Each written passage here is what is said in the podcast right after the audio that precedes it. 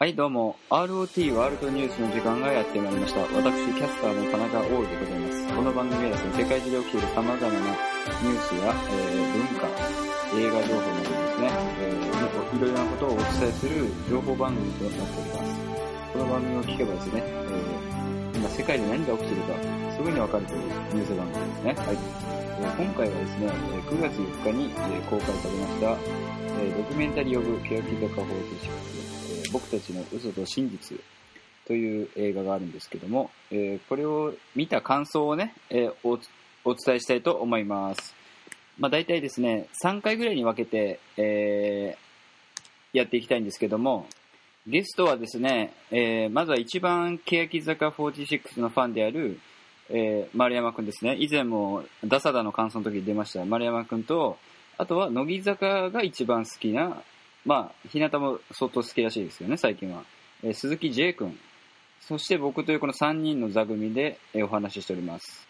あの、最初に、あのーなんかもう一回お願いしますって言ってるんですけど、これはちょっと1回目失敗してですね、録音が。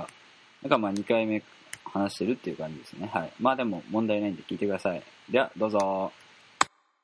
えっ、と、欅坂のドキュメンタリー映画を見た感想を、もう一回お願いします。映画全体のはいまず感想としては、はい。その言い方はあれなんですけど、はいまあ想像よりもちょっと内容が浅かったなっていうのが、はい僕個人はい。の意見ですはい。そのまま理由として、はい。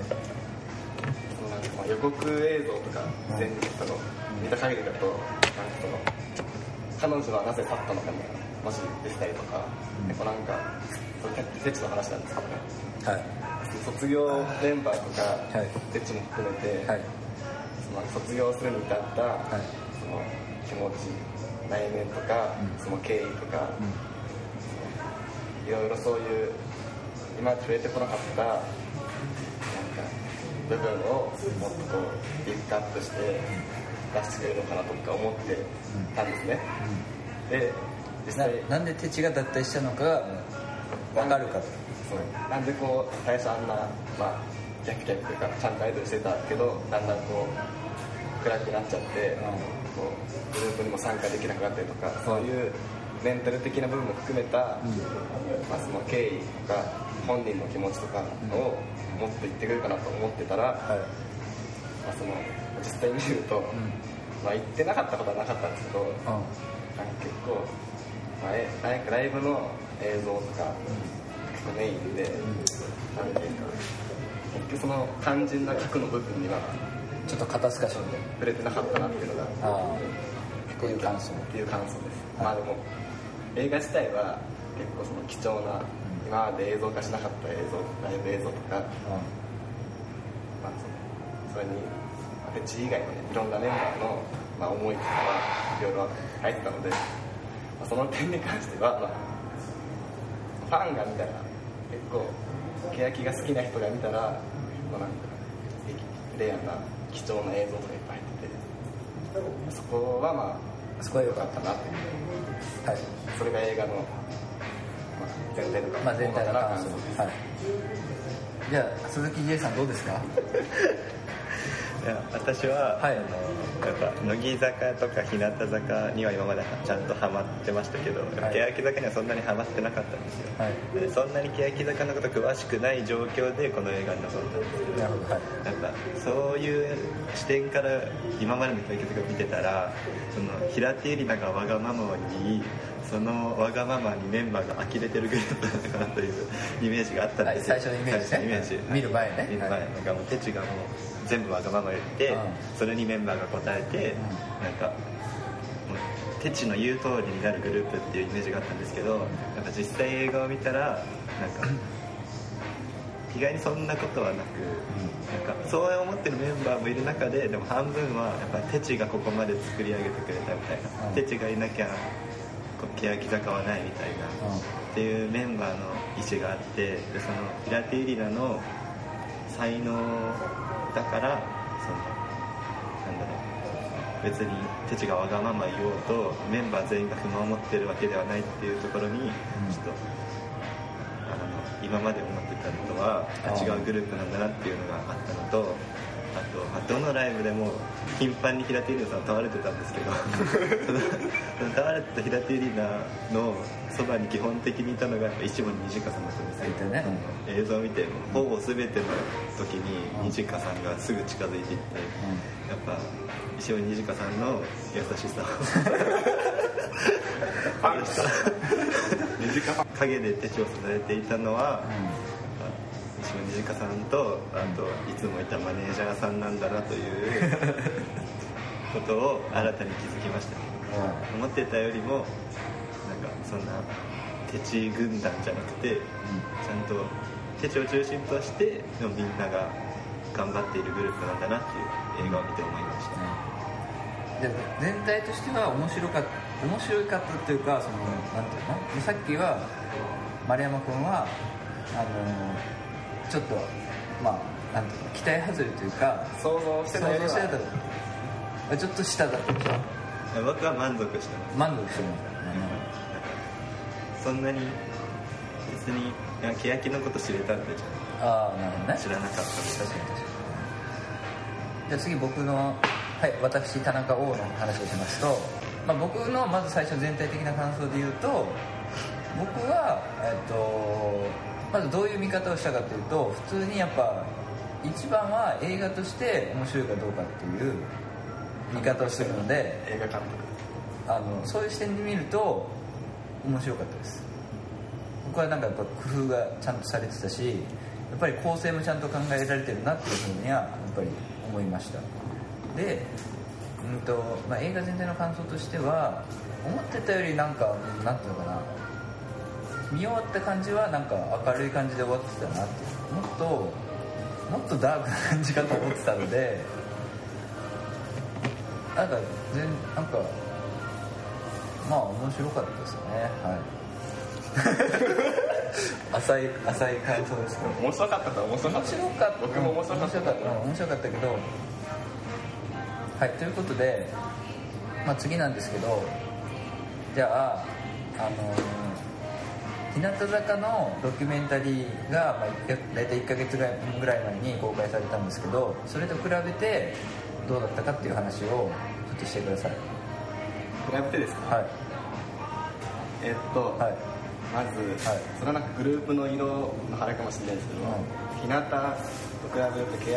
今日見た欅の映画はナレーションが一個もなくてそうそう。はい。全部字幕、はいまあ、映像とメンバーの声だけだったので、はいなんかそういう作り方というか、うん映画の構成的にも多分、なんか欅のグループカラーというか、あ坂道グループの色が、まあ、映画の構成的にも、まあ、詳しいことはちょっとそんな知識ないと分かんないですけど、まあ、そういう部分も構成的にあったのかなっていうのが一個でさっきなんかその感想の部分でファンが見ても嬉しい映像があるからかんだみたいな話したんですけど日向のドキュメンタリーは結構なんか結成とかオーディションから今まで結構丁寧に時系列に沿って紹介とか話してくれてて結構その日向をあんまり詳しくない人が見ても、まあもちろんファンが見ても楽しめるしあんまり知らない名前知ってるけどグループの人はあんまり見てない人が見ても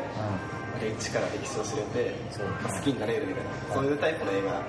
僕は日向3年のデビューはそういう感じかなとはい。思ってて、はい。まあ欅はさっき感想でも言ったように、まあ知らない本当は欅はあんま知らない人が見てもまあ楽しめるかもしれないですけど日向よりはなんか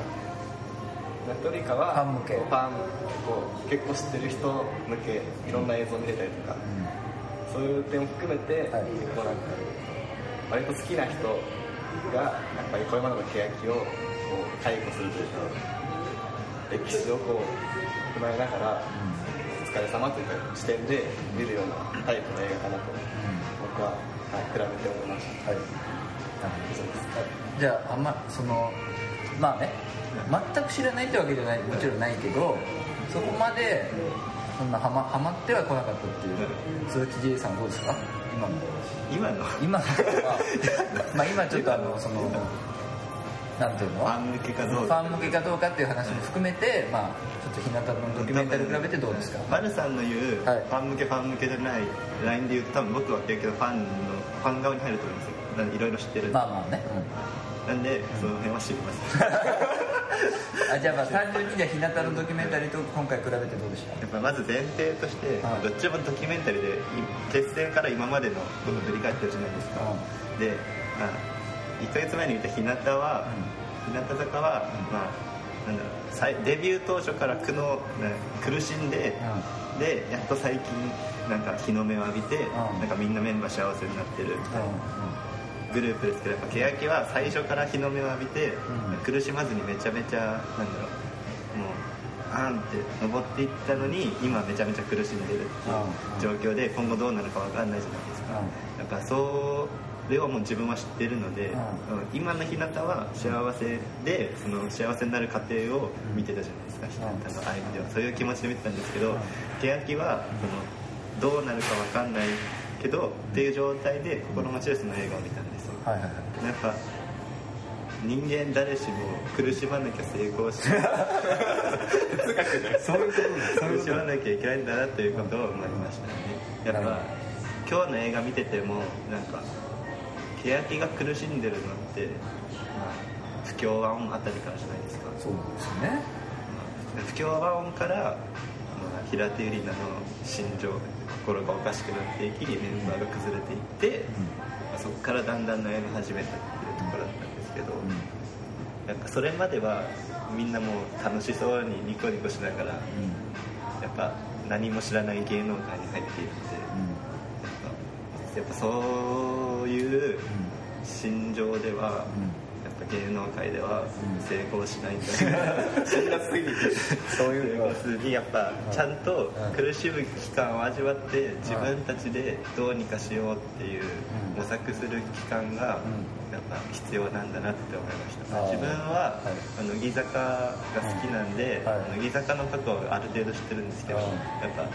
初めての坂道グループっていうことで最初はもう全然そうだね。目浴びなくてうん。やっぱ苦しんだ期間がうん。一番長いんじゃないかレベルで確かにね。めちゃめちゃ苦しんでる。ででやっと最最近っていうかまあ数年前から売れ始めてやっぱそういうのを考えるとやっぱアイドルっていうか芸能界っていうのはなんだろう一度は絶対誰しもが苦悩をする場所なんだなっていう。なるほどね欅坂と日向坂のドキュメンタリーを見てもう、まあ、アイドルはもちろん芸能界全般の、まあ、そういうなんていうんですかテーマ的なものが見えたと。そういうことですね。やっぱ僕が思うのはそうかなってくると今最もなんだろう。何も気にも湧いてない乃木坂の2期生。乃木坂の2期生はなんか今後卒業するまでにその2期生として大成するのではないかという期待を自分の心の中ではいつか爆発するのデビュー9年ずっと苦しみ続けているので2期生ができたのは7年前なんでうん7年間ずっと苦しんでるんでそろそろ頑張ってほしいなっていうのがありますね。坂2期生が持ってるそれは乃木坂の。欅と日向のドキュメンタリーを見て結論は乃木坂の2期頑張ってほしい。飛躍してたすごい広くということです。で次私田中王なんですけども、えっとまあ、単純に映画として見た時に、まあ、さっきも 丸山君が言ってましたけど「えっと日向のドキュメンタリーは」あのナレーションもあるし、えっとほぼ時系列でちょっと丁寧に追っていく感じ。でも今回の欅のドキュメンタリーは、えっとナレーションないし字幕処理でで時系列もあの変わってるわけ。変わってるというかその入れ替わそう入れ替わったりしててでちゃんと構成されてて、まあ、まあ大体最初最初にあの不協和音を歌ってで倒れてるあの倒れてるじゃないケチがステージから落ちちゃったとこをガラスですそうえ？ガラスですね。あガラス割れそうガラス割れで落ちちゃったとこをあのちゃんとカメラで撮っててでやっぱそこでそこが一番最初冒頭になってるわけよ。だからそこでやっぱそのまあなんていうのかな、まあ、観客っていうかそこで、まあ、もちろんその事実自体は知っていたとしてもつかみというかなんでまあ知ってる人まあ知ってる人が多いんだけどなんで彼女がこうねそういうことになってしまったのかっていう話がまずは始まるわけ。でそれで一番落ちたところからで一番最初のデビューの時のもうなんか何自己紹介みたいなやつをすごい一生懸命覚えてるところから始まっていわゆる普通の女の子た子たちがもうアイドルとデビューアイドルとしてデビューして、えっとまあ、それを見る面白さみたいなのがあるわけじゃん。あの一気に売れたというかあのデビューしたみたいな。でテチも別にそんな感じだったけどでも一応徐々にその最初の方から例えばそのなんていうの意識高いというかすごい目標が高いところは昔からそのその時からあったとかせこのこの世界には愛しかないだけ。のリップシーンですか？そうリップシーンの時にやっぱゆいぽんとかがなんかまあ全員だけどあなんかすごいなみたいな感じで見ててやっぱ平手は表現力がすごいからっていうのも見せてるしで、まあ、その辺もなんか特に前半が面白かったんだけどなんかユッカもそのこれ結構びっくりしたんだけどもう2人セゾンぐらいの時からもうちょっと分かんなくなっててもう不協和音でも全然分かんないみたいに正直言ってたじゃん。だからやっぱそうなんだなみたいな。でやっぱ、まあ、これ日向のドキュメンタリーにもあったけどやっぱセンターはやっぱちょっと孤立しちゃうっていうかやっぱポジションも違うからあのなんだっけライブの時に倒れててその横をさウェウェブラリーナとか通通ってるみたいなああったじゃん。でなんかどんどんどんどんなんていうの孤立していってで、まあ、最終的に、まあ、ああいうことああいう感じになっちゃって。で、まあ、前半がその部分でで多分わかんない。正確には分かんないけど多分映画の真ん中のところでもう一回落ちるライブ映像に戻ってきてでそこからまあなんていうのテチが不在になっていく後半は。っていう話になってるわけっていうちゃんと構成が考えられてるわけその最初はテチがまあ転落まあそのなんていうの表面上は転落するまでどうなどういう歩みがあったか。で後半はそのテチがもうほぼ参加も怪しくなってきた状況で残されたメンバーはどうしていくかっていうちゃんと二部構成というかね構成はちゃんと考えられててぶっちゃけその確かに欅はそういうクールでかっこいい系っていう、まあ、パフォーマンスもそうだしだからそういうカット数も多いし編集のあれも。で日向はまあなんていうの？お日様っていうぐらいだからなんかポワポワしたね感じでそこでやっぱ確かにチームカラーはあるけどやっぱりドキュメンタリー映画として見た時にやっぱ日向の方は全然なんていうのかな。構成がいやそういうやり方もあるけどもちろん成功法なんだけど全然構成が見えないわけなんか。映画監督厳しい。厳しいだというか単純に構成があるかないかの話なんだけどそしたらやっぱ欅の方はちゃんと考えられてるなっていうのは思いました、はい、あのあとちょっと続きになるんだけど続きなんですけどちょっとああの次の話題を振りますよ。もちろん。あの日向の方は結構まんべんなくそれはデビューからもちろんその省略されてるとこもあるけどデビューから今までって結構まんべんなくもう全部の事象というかを焦点当ててるけど欅の方はなんかさっき取れてなかった時に丸が言ってたけどその脱退したメンバーとかあとは何だろう。何が結構もう思い切ってもうさっきも言った通り前半はひテチがどうなったかで後半はテチがいなくなったかみたいな。めちゃめちゃなんていうのやっぱ焦点がちゃんとしてるわけ。だってメンバーでインタビューで明らかに使われてない人とかいるわけじゃん。一期生でも一期生というかあのインタビュー答えてるメンバーもこほぼ固定されてるわけじゃん。だって大関とか1回ぐらいしか出てないでしょ？でも多分日向はその監督の考え方としてはやっぱその監督も言ってたけどなるべくそのメンバー全員平等じゃないけどになんていうの焦点当ててだからまあいい言い方すれば平等にやってるけど悪い言い方すればそのやっぱ焦点がないからなんかぼやけちゃうなんかなんかのっぺりとしてるとか。でも欅はやっぱちゃんとそのだってメンバー脱退のとことかそこもまあ一応ファン的には気になるところじゃん。その裏でどうなってたかみたいな。そこはもう完全に省略されてるわけだそれについてどう思うんです？か 卒業メンバーの扱いとかそその部分。卒業メンバー。はい。なんか多分ちゃんとまあ触れたのが多分ネルだけなんですけどちゃんととかまあ卒業まあ、ネルとズーム。ズーにまあほぼ触れてない。この2人しかいなくてあの2人もほぼ触れてないんですけどまあそれはまあいいんですけど僕は個人的にもう千田真中をちゃんとこれ理由あるんですけどちゃんと千田真中にもしちょっとこうそんな時間使わなくていいですけどちょっとこうピックアップしてほしくて「平井心」っていう曲あるじゃないですか、はい白石、まあ、その欅の曲って、僕っていう主人公がいて、ん。その主人公がこのセンターのテチ。で、なんかまあ僕に体現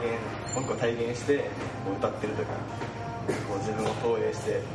歌ってる感じなんですけど「平石っていう曲だけ主人公がテチじゃなくて千田真中なんですよ。おということで、続きは、えー2回目、明日、明日、明日というかまあ、はい、次更新します。ね。えっ、と、この後はですね、その平井心がなんでシナマナカのね、メッセージなのかみたいな話とかをしてると思います。はい。えっ、と、ちなみにですね、9月5日はですね、日向坂46斉藤京子さんのお誕生日です。おめでとうございます。はい。いやー、ということでね、はい、次の更新もお楽しみに。この番組の宛先ですね、ROTWORL、RO、すいません、ROTWORLD、NEWS、ROT ワールドニュース、アットマーク Gmail.com までお寄せください。それではさよなら。